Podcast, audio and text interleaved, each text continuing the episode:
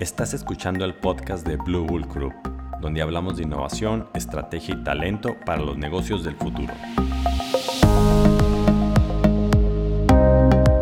Hola, ¿qué tal? Bienvenido a este episodio con tu anfitrión Ulises Elías.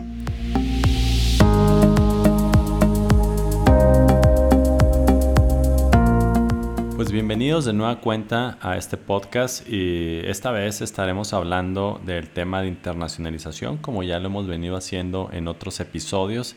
Este es el sexto episodio en este tema y eh, estaremos hablando, le toca el turno a la parte de cómo evaluamos mercados de forma cuantitativa y de forma cualitativa. ¿Cómo sabemos dónde está siendo demandado los productos similares a los que queremos ofrecer? Y no solamente en tema de cantidad, sino también qué variables debemos de medir al momento de entrar a un nuevo mercado, como puede ser tema de calidad de los negocios, eh, la facilidad de hacer negocios, eh, la parte de accountability, de, del ejercicio legal, etc. Entonces, para ello, pues eh, tenemos también a Eduardo Vide, quien nos va a estar también acompañando y apoyando en este tema. Hola, ¿qué tal Edu? Buenos días, buen día, buena tarde por allá en España. ¿Qué, ¿Cómo te va? Bueno, muy bien, gracias. Ya casi, casi saliendo de la confinación, o el confinamiento, mejor dicho, y bueno, poco a poco la, actividad se está reactivando y de hecho ya hay comunidades que están cruzando entre sí y el próximo lunes ya vamos a poder movernos por toda España, lo cual es una buena noticia. Abren también las fronteras con Europa, por lo tanto van a empezar a hacer viajes de, de negocio y de turismo hacia aquí y nosotros hacia Europa. A ver cuándo lo abren con, eh, con México y, voy otra vez para allá. Esperemos que pronto y pues que también se abran las fronteras de una forma más fácil y más ágil, ¿no? Eh, sobre todo eh, con este tema que hemos estado discutiendo a lo largo de varios episodios ya, que es el tema de internacionalización. desde el principio que vimos conceptos básicos de cómo, cuál es el perfil de las empresas que, que deben eh, pensar en la internacionalización, cuáles son esas estrategias iniciales, etcétera. Bueno, pues el día de hoy eh, nos enfocaremos, nos abocaremos al tema de cómo evaluar los mercados. En el pasado episodio vimos cuál era, cómo definir la estrategia, si era vía mercado, vía cliente, si era vía concentración o diversificación. Bien, pues el día de hoy nos vamos a enfocar al tema de cómo evaluamos los mercados, Edu, ¿verdad? Así es, efectivamente. Eh, como en todo hay una metodología y una forma de aproximarse que, bueno, pues en el webcast de hoy vamos a, vamos a intentar aproximarnos para que por lo menos tengamos unas ideas orientativas ¿no? de cómo va a poder ser. Perfecto, muy bien, pues adelante. Eh, les, les, comentamos, digo, de igual manera que los demás episodios, eh, Eduardo presenta diapositivas donde quienes nos ven a través del YouTube channel, pues logran apreciarlas sin embargo, quienes nos escuchan a través del podcast, pues pueden ir escuchando el audio y se los vamos platicando. No es necesario estar viendo las diapositivas. Eh, Efectivamente. bueno, eh, tal y como estaba, que estabas comentando, Ulises, eh, bueno, en los anteriores web, webcasts hemos estado un poco viendo bueno, las diferentes aproximaciones, ¿no? Quizás este momento, que es un momento, es un momento esencial, ¿no? en el proceso de, ya de decisiones eh, casi más operativas. ¿no? Hasta ahora hemos estado un poco diseñando qué estrategia vamos a llevar, cómo nos vamos a acercar, qué es más adecuado, si vía cliente, vía mercado. Vamos a repasar esto un poco antes de, entrar en la, en la, eh, en, la, ponencia o en la presentación de hoy para que, bueno, pues recordemos y sobre todo entendamos un poco el proceso. Okay. Eh, esta transparencia que ya creo que será habitual en los que nos estáis siguiendo, eh, bueno, pues estaríamos un poco en el penúltimo, el penúltimo paso, ¿no? Eh, el anterior fue el diseño de la estrategia y ahí había dos elementos claves y por las características nuestras como organización o las características eh, del propio mercado, etcétera, debíamos ir vía mercado vía cliente. Y veíamos que era una decisión muy importante porque marcaba de una forma definitiva pues bueno, los siguientes pasos a dar. Y el siguiente elemento, la siguiente decisión eh, crítica que tomamos está relacionado con la eh, concentración, la diversificación dentro de la empresa. ¿De acuerdo? Eh, decíamos que una vez que esto lo tenemos definido, pues bueno, ya sabremos si vamos a poder estar en muchos o en pocos mercados, Y en función de esto, pues el siguiente paso a dar es en qué mercados. Em, y esto va a implicar, bueno, pues dos elementos un punto de vista eh, global, que sería, por un lado, la investigación de los mercados elegidos, pero sobre todo aquellos indicadores que van a permitir elegirlos. Y por otro lado, lo que sería un diseño del sistema de información de mercados. Estos dos elementos probablemente los tengamos que desplegar en algún otro podcast para que, para que bueno, pues se, podamos llegar un poco más de, eh, con un poco más de precisión. Eh, en, este, en el de hoy lo que vamos a hacer es ver como un aspecto un poco más general, pero que me comprometo a, verticalizarlos un poco más para que se entiendan eh, y se vean qué características van asociadas. Bien, por lo tanto, estos son un poco los, eh, pasos que, hemos dado desde que empezamos a, trabajar ya con la mirada en el mercado. ¿no? La vía cliente, vía mercado, decíamos, la concentración, diversificación y en qué mercados. Em, claro, esta es la gran pregunta, ¿no? Es decir, em, ¿cuáles, ¿cuáles serían los mercados que si pudiera elegir cualquier cosa, ¿no? Tuviera una lámpara maravillosa, eh, ¿qué mercados elegiría? Em, bueno, pues yo creo que es el primer paso, es decir, eh, tenemos que determinar eh, cuáles son mercados de nuestro interés. Después veremos si podemos o no podemos llegar a ellos. Pero en principio no es conveniente eh, cerrarnos a ningún posible mercado. ¿De acuerdo? Por lo tanto, tenemos que trabajar con criterios amplios, criterios que nos permitan, pues bueno, no dejarnos a ninguno en, la caja sin haber sacado fuera. El cuarto paso es cuáles son para mí, para mí como organización, los indicadores más relevantes es decir, aquellos que sean los más significativos. Y finalmente, el quinto paso es comparar y, seleccionar, es decir, eh, y ahí veremos que dependerá un poco de la, estrategia de concentración diversificación, si podemos estar en uno podemos estar en varios. Vayamos a ello. Bien, este era un poco el, eh, cómo terminábamos eh, el, último, el último día. y en este caso, pues bueno, ya hemos determinado si es concentración y diversificación y veíamos que había dos alternativas. Por un lado, lo que la concentración implica mayor control, eh, implica, o normalmente está asociado a mercados con mucho coste y está, y está asociado también a un conocimiento del mercado. Por otro lado, la diversificación, si recordamos, pues tenía menos riesgo porque tenía repartidas mis, intereses en varios mercados y normalmente estaba muy asociado a fases iniciales, cuando todavía el mercado no está definido, a fases finales de mercado, a residuales y en muchas ocasiones, o la inmensa mayoría, eh, no necesitaba un conocimiento profundo del mercado de los canales. Es decir, utilizaríamos, por lo tanto, eh, bueno, pues quizás estrategias más eh, basadas en lo que puede ser distribución o agentes, etc.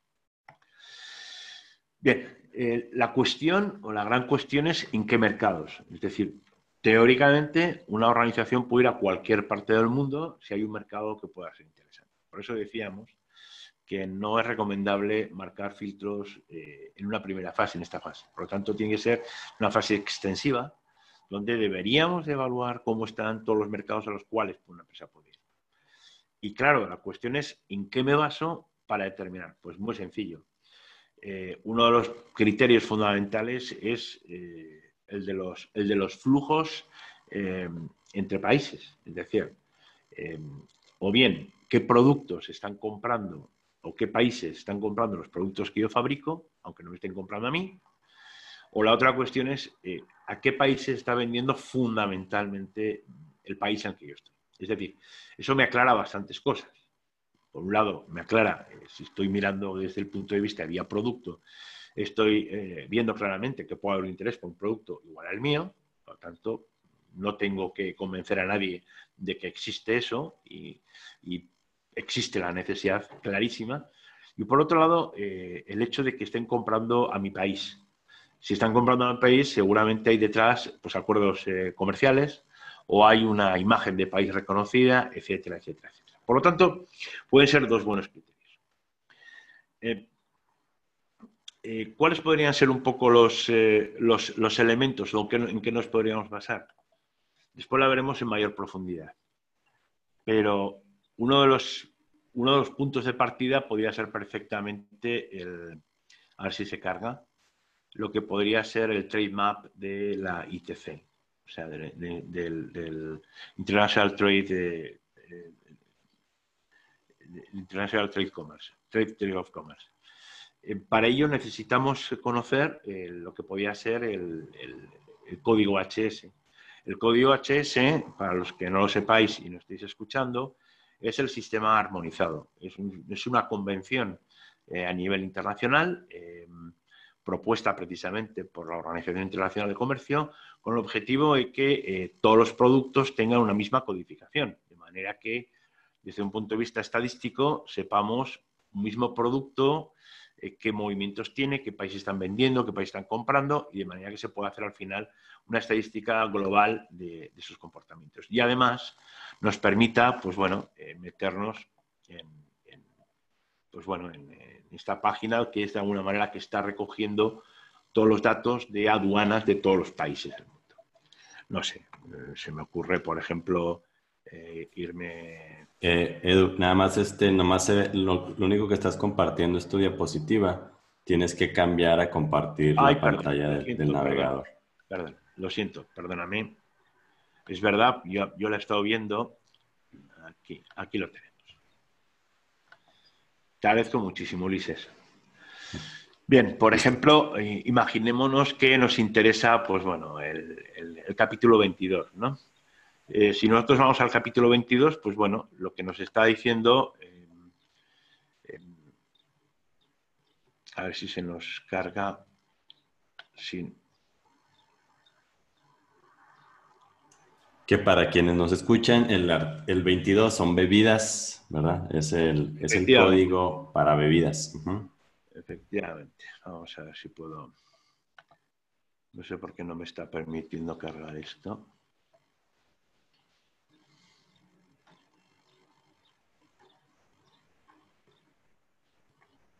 No me está dejando cargarla. Eh, creo que te, borró el código ahí arriba, Edu. Sí. Tienes que volverlo a poner. Este, es, eh, la página es trademat.org y en esta, en esta página pues eh, se tiene toda la información de los flujos de comercio de todo el sistema armonizado. En este momento pues estamos entrando a hacer un ejemplo en el código 22 que se refiere al tema de, bebidas eh, para ver qué países son los que están demandando más este, este rubro y cuáles son los países que están exportando más. ¿okay? Bueno, pues es que no estamos teniendo demasiada suerte. No estamos teniendo demasiada suerte. Nos debería permitir entrar, pero por algún motivo no nos deja entrar.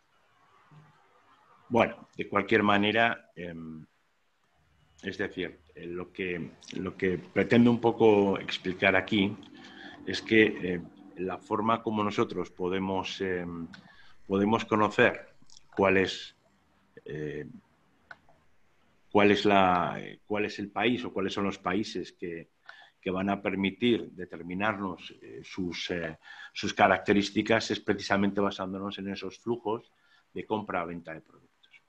En esta página que estaba haciendo referencia eh, Ulises, que es TradeMap, que pertenece a la Organización Internacional de Comercio, a través de un buscador nos podemos incluir ese código HS que estamos haciendo referencia, de manera que nos va a permitir saber con ese código HS concretamente cuáles son esos flujos. Por lo tanto, ya tenemos un primer punto de vista que nos iría dando eh, posiciones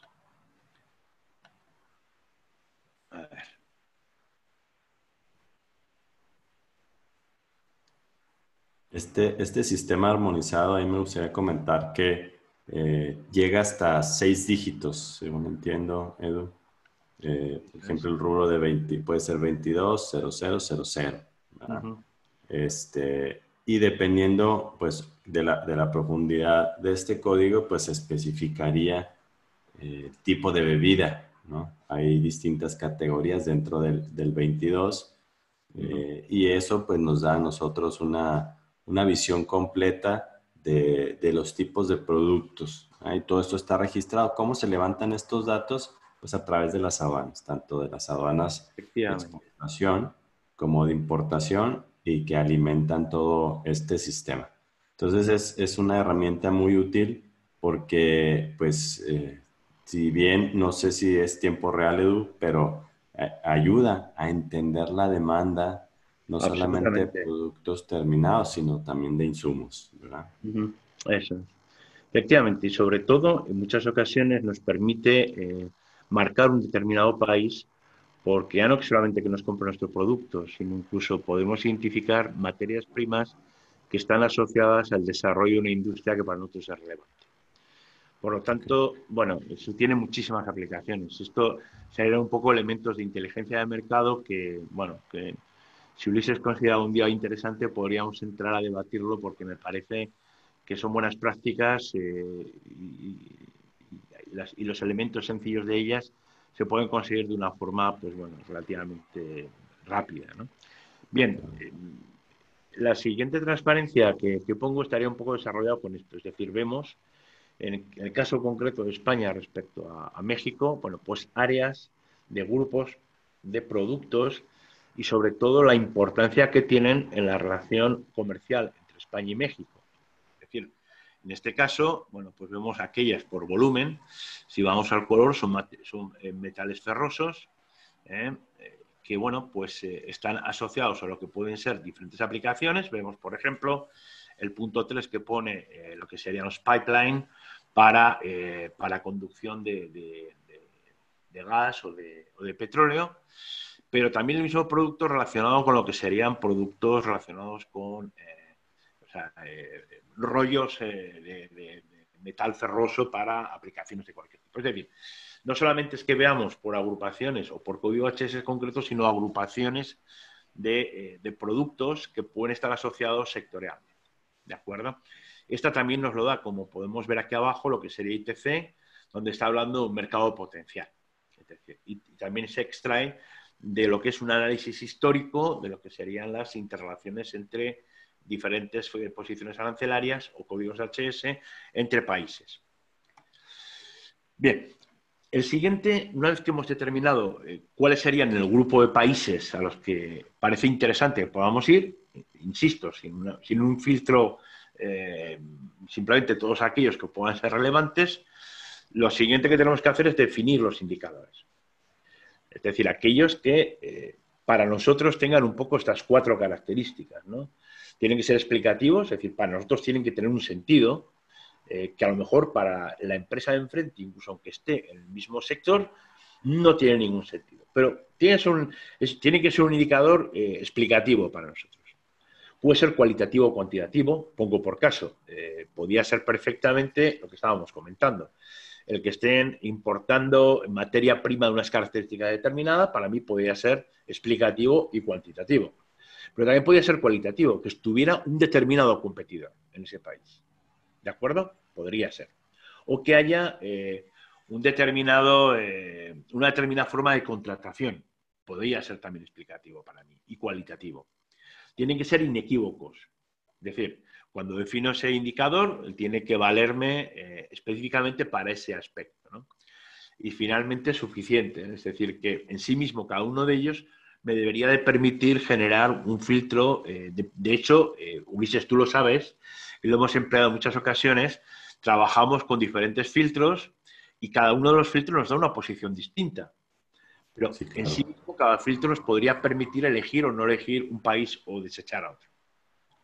Claro, sí, definitivamente. Y eso que comentas es muy importante porque en una instancia puedes hacer una valoración en cuanto a los flujos de mercancía, pero otra parte relevante en la evaluación de los países pues tiene que ver, por ejemplo, en el tema cualitativo, su calidad de inversión, la calidad de, pagos, de relación con proveedores, eh, el ejercicio de los contratos el tema de corrupción, Que son variables que decides tú poner sobre la mesa y evaluar, si decir si me conviene o no entrar en un país y bajo qué condiciones, ¿verdad? Así es, correcto. Bueno, aquí abajo un poco serían algunos de los, de los indicadores que pueden, ser, eh, que pueden ser interesantes, ¿no? La compra de materia prima, el Producto Interior Bruto, un determinado índice sectorial de construcción, de inversión que estaba comentando eh, Ulises, o de inversión de un determinado país, eh, o, por ejemplo, la existencia o no de barreras. Y aquí espero, espero que me funcione el link, pero de cualquier manera eh, voy a dejar de compartir y voy a volver otra vez a la, en este caso eh, tenemos, tenemos a través del Market Access Map, un segundo, ahí, supongo que lo vemos, ¿no? Sí. ¿Sí? Vale, pues concretamente el país que está exportando en este caso sería México y el destino sería Argelia, ¿no? Y en este caso pues son harinas, eh, pellets, etcétera, etcétera. Y si nos vamos a...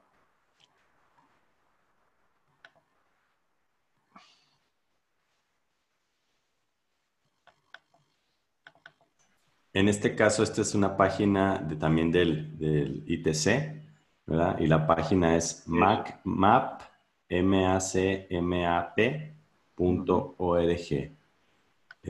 es de la misma organización y es para hacer otro tipo de, búsquedas. Efectivamente. Bueno, pues aquí veríamos que nos da eh, que es una tarifa, aplican una tarifa arancelaria del 30%, es decir, están pagando un 30% de aranceles para entrar desde México en Argelia con este tipo de productos. Fundamentalmente porque será un país productor y por lo tanto, eh, bueno, pues se está poniendo barreras arancelarias. Pero aparte hay una serie de, regulaciones, ¿de acuerdo? pues bueno, los requerimientos de la importación, pues eh, un análisis microbiológico, un, test, eh, ¿de acuerdo? Y si le damos aquí, pues bueno, nos iría dando exactamente qué tipo de test necesita. Y si vamos desplegando, es decir, nos iría marcando pues diferentes, diferentes características. Esto ayuda muchísimo. Normalmente es recomendable consultar con una autoridad, porque si bien esto está muy actualizado, puede haber algún cambio. Pero sí que es un buen punto de partida y me permite, obviamente, hacer una, hacer una pequeña selección o incorporar dentro de mis criterios. Vuelvo otra vez al, vuelvo otra vez al, a la presentación.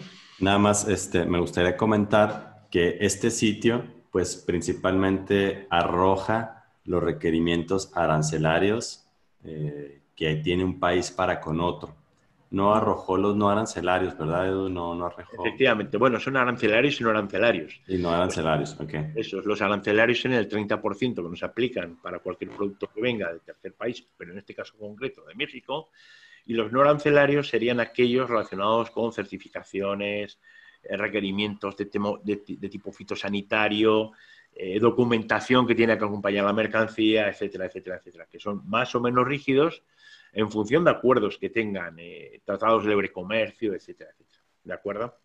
Ok, muy bien. Eh, un segundo, a ver si puedo pasar. Vale, ahí vamos. Bien. Total que al final eh, nosotros tenemos o contaríamos con una tabla de estas características donde aparecerían todos los países seleccionados en la parte superior y los indicadores que para nosotros son relativamente importantes y por lo tanto los situamos aquí. ¿Y cuál sería el, elemento que definiría el indicador? ¿De acuerdo? Eh, esto obviamente con una tabla dinámica nos permite perfectamente eh, jugar con los diferentes elementos, priorizar, porque puede ser que desde el punto de vista de nuestra organización, pues prioricemos la producción industrial. le daríamos un peso más importante a lo mejor que al riesgo país o viceversa. Al final construimos una tabla de decisión que nos marcará cuál es el país número uno, cuál es el país número dos y cuál es el país número tres. Y esto, eh, bueno, pues eh, ¿de dónde podemos sacar estos datos? Hay muchas fuentes. Una sería el Trade Map, que lo hemos visto, eh, que es básicamente lo que nos daría sería los elementos de flujos, otro sería el Global Age, que también es una fuente muy interesante de información y sobre todo eh, que nos permite conocer aspectos de la economía de un país, eh, sistemas de pago, plazos de tiempo de pago, etcétera, etcétera, etcétera, pero que nos da desde áreas laborales, laborables, económicas, de, obra pública, nos da muchísimos elementos. Y finalmente la del Doing Business, que es eh, especialmente interesante, que es del Banco Mundial y que nos da eh, aspectos fundamentalmente relacionados con el negocio, con pagos, con fiabilidad del pago, con plazos de pago, etcétera, etcétera. Y también va a ser otro aspecto, bueno, pues importante para nuestra, nuestra organización. Eh, vamos a ver rápidamente, espero que no tengamos problemas con el, un segundo y comparto otra vez. A ver, aquí la tendríamos. Bien, eh, donde, eh, bueno, pues aquí tendríamos, es una página especialmente buena porque nos da, eh, pues bueno, lo que pueden ser los global insignias, es decir, los aspectos más relevantes, pues por país, por bloque comercial, por clasificación, por industria, por, por estado. Estamos entrando a Global Edge. Global Edge. Global Edge, sí. Exacto. Se está viendo, ¿no? Sí. Vale, perfecto. Y después hay un conjunto de herramientas aquí que nos permiten comparar países eh, con, el mismo indicador. Por lo tanto, puede ser un buen elemento de, comparación. La otra, especialmente interesante también, es eh, la de Doing Business que estábamos haciendo referencia. No sé si estará viendo. Sí, se está abriendo otra página para ver. Muy bien doingbusiness.org. Efectivamente. Bien, está, como estaba comentando, es del Banco Mundial y nos trabaja con indicadores que podemos modificar, pero básicamente, pues aquellos como pueden ser, bueno, si vemos clasificaciones por región o por clasificaciones de nivel de ingreso. Nos permite hacer una tabla comparada en la que, pues bueno, eh, hay pues bueno, pues diferentes, diferentes, eh, diferentes aspectos como son la facilidad de hacer negocios, la apertura de un negocio, cuántos días tardamos en abrir un negocio, cuántos días se trabaja, se necesitan para, eh, para los permisos de construcción, para obtención de electricidad, para registro de la propiedad, etcétera, etcétera. Por lo tanto, incluso puede ser eh, un aspecto interesante para aquellas empresas que eventualmente en un futuro puedan incluso decidir eh, generar o crear una filial en un país determinado. Bien, eh, vuelvo otra vez para atrás y seguimos con la presentación. ¿Vale? Bien, por lo tanto decíamos que para decir los mercados, una vez que tenemos esta información, pues deberíamos de tener en cuenta eh, cumplir eh, el conjunto de umbrales que para mí eh, he decidido que son importantes. Es decir, nos vamos a encontrar que hay países que están cumpliendo de una forma suficiente los umbrales y hay otros que están muy justos cumpliéndolo. ¿De acuerdo? Eso nos obligará o nos permitirá priorizar unos frente a otros. Pero también puede haber otros criterios de interés. Pues tenemos una relación con una empresa que está ahí o cualquier otra historia, ¿no? De ahí seleccionaríamos los países que cumplen y el siguiente paso estaría relacionado con la, estrategia de concentración-diversificación. Es decir, si he determinado que tengo que concentrarme, serán menos los países que yo voy a poder seleccionar y si por el contrario he decidido una diversificación, pues serán más el número de países que eh, he decidido seleccionar. Y por último, si he decidido una concentración diversificada, una diversificación concentrada, tendría que estar, tendría que estar trabajando regionalmente en una zona donde, eh, bueno, pues cumpla un poco los requisitos que el conjunto de países estén relativamente cerca para mejorar o para facilitar la operación en los países. ¿De acuerdo? Bien, y el otro aspecto que me gustaría en su momento desarrollar un poco más es, eh, bueno, pues diseñar lo que sería el sistema de información o sistema de inteligencia de mercado. Em, en este momento, un, sistema de inteligencia de mercado va creciendo conforme va creciendo la empresa en una región, en un mercado. Pero ya empezaríamos o podríamos empezar a, generar un sistema de alerta o un sistema de anticipación para los mercados. Es decir, si para nosotros es importante la corrupción o para nosotros es importante el que haya un incremento o decremento de una materia prima determinada, la ponemos en vigilancia. Si para nosotros es interesante eh, pues el comportamiento del PIB o es interesante el comportamiento del índice de construcción o lo que sea, ya es el momento probablemente empezar a crear ese sistema de inteligencia de mercado donde primero con pocos indicadores miran dando pautas de cómo se están comportando aquellos mercados o en los que estoy o aquellos que tengo interés a llegar. ¿De acuerdo? Em, bien, y esto sería un poco lo que, lo que tenía previsto para, para contaros. Muy bien, muy, muy interesante, eh, sobre todo porque esta etapa, todas las etapas son, son importantes en este proceso, eh, pero en esta fase es donde se empiezan a concretar decisiones. Si bien en el anterior episodio hablábamos si debíamos ir vía mercado, vía cliente, concentración, diversificación, esta etapa te ayuda a confirmar esas decisiones al hacer una búsqueda de la posible demanda que existe en algunos mercados, eh, o la posible oferta, porque no nomás estamos evaluando la parte de la demanda, qué países están comprando un producto, sino también estas herramientas te permiten saber quién está enviando para allá, quién está exportando hacia determinados países. Y eso pues te acota un poco entender ah, ya hacia la parte también de análisis de competencia, ¿verdad? O sea, quién, eh, qué países y ya eh, cuando detectas tú qué países están vendiendo a cierto otro, a otro país, pues te metes a explorar un poco ya la parte de la competencia, quiénes son los jugadores, etcétera, ¿no? Entonces, por eso es, esto es muy importante y como bien lo comentaba Edu, no únicamente es el análisis cuantitativo, sino la parte de análisis cualitativo, ¿verdad? Porque también eso entra en juego en el tema de los negocios, donde no solamente los números, sino bajo qué condiciones se juegan esos números en el mercado. Si es, si es fácil hacer negocio en ese país, este, el sistema de eh, anticorrupción, qué regulación debo cumplir, qué tan estrictos son, ¿verdad? Todo eso, pues son variables que sobre la mesa se deben de poner y en la balanza para tomar una decisión.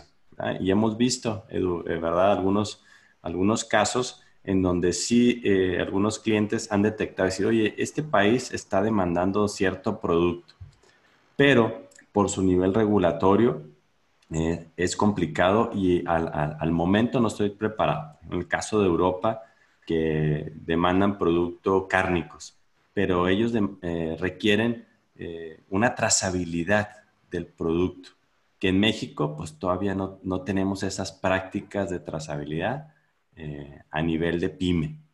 ¿sí? Entonces es complicado para algunas empresas que se dedican al tema de alimentos cárnicos cumplir con esa regulación. Entonces, no significa nada más porque en España, en Francia estén demandando eh, carne, eh, productos eh, cárnicos, sino también bajo qué condiciones. Entonces, habrá que ponerlo sobre, sobre la mesa. ¿Verdad, Edu? Así es, efectivamente. Así es. Bueno, cada mercado tiene sus, sus requerimientos, ¿no? Exacto. Estados Unidos es, yo creo que también es otro ejemplo característico de exigencias brutales eh, para entrar con un producto ahí. Entonces, bueno, simplemente hay que buscar la adaptación a ese mercado, pero sobre todo conocerlo para saber exactamente qué tienes que mover. Exacto. Muy bien. Pues muchísimas gracias, Edu. Este sería eh, el episodio en el que estamos hablando ya de la eh, evaluación de, mercados. En el siguiente episodio estaríamos abordando la parte ya de estrategia y de plan de acción, donde concretamos todo el análisis de información que hemos venido haciendo de toma de decisiones y lo empezamos a plasmar en un plan de acción que incluye el go-to-market, la estrategia de go-to-market. Entonces, pues en, ese, en el siguiente episodio estaremos hablando de eso. Pues mientras tanto, muchas gracias, Edu, por, esta, por compartir tu, tu experiencia y conocimiento en este episodio y pues nos vemos en el siguiente. Muy bien, gracias a ti Ulises como siempre un abrazo. Igualmente, hasta luego.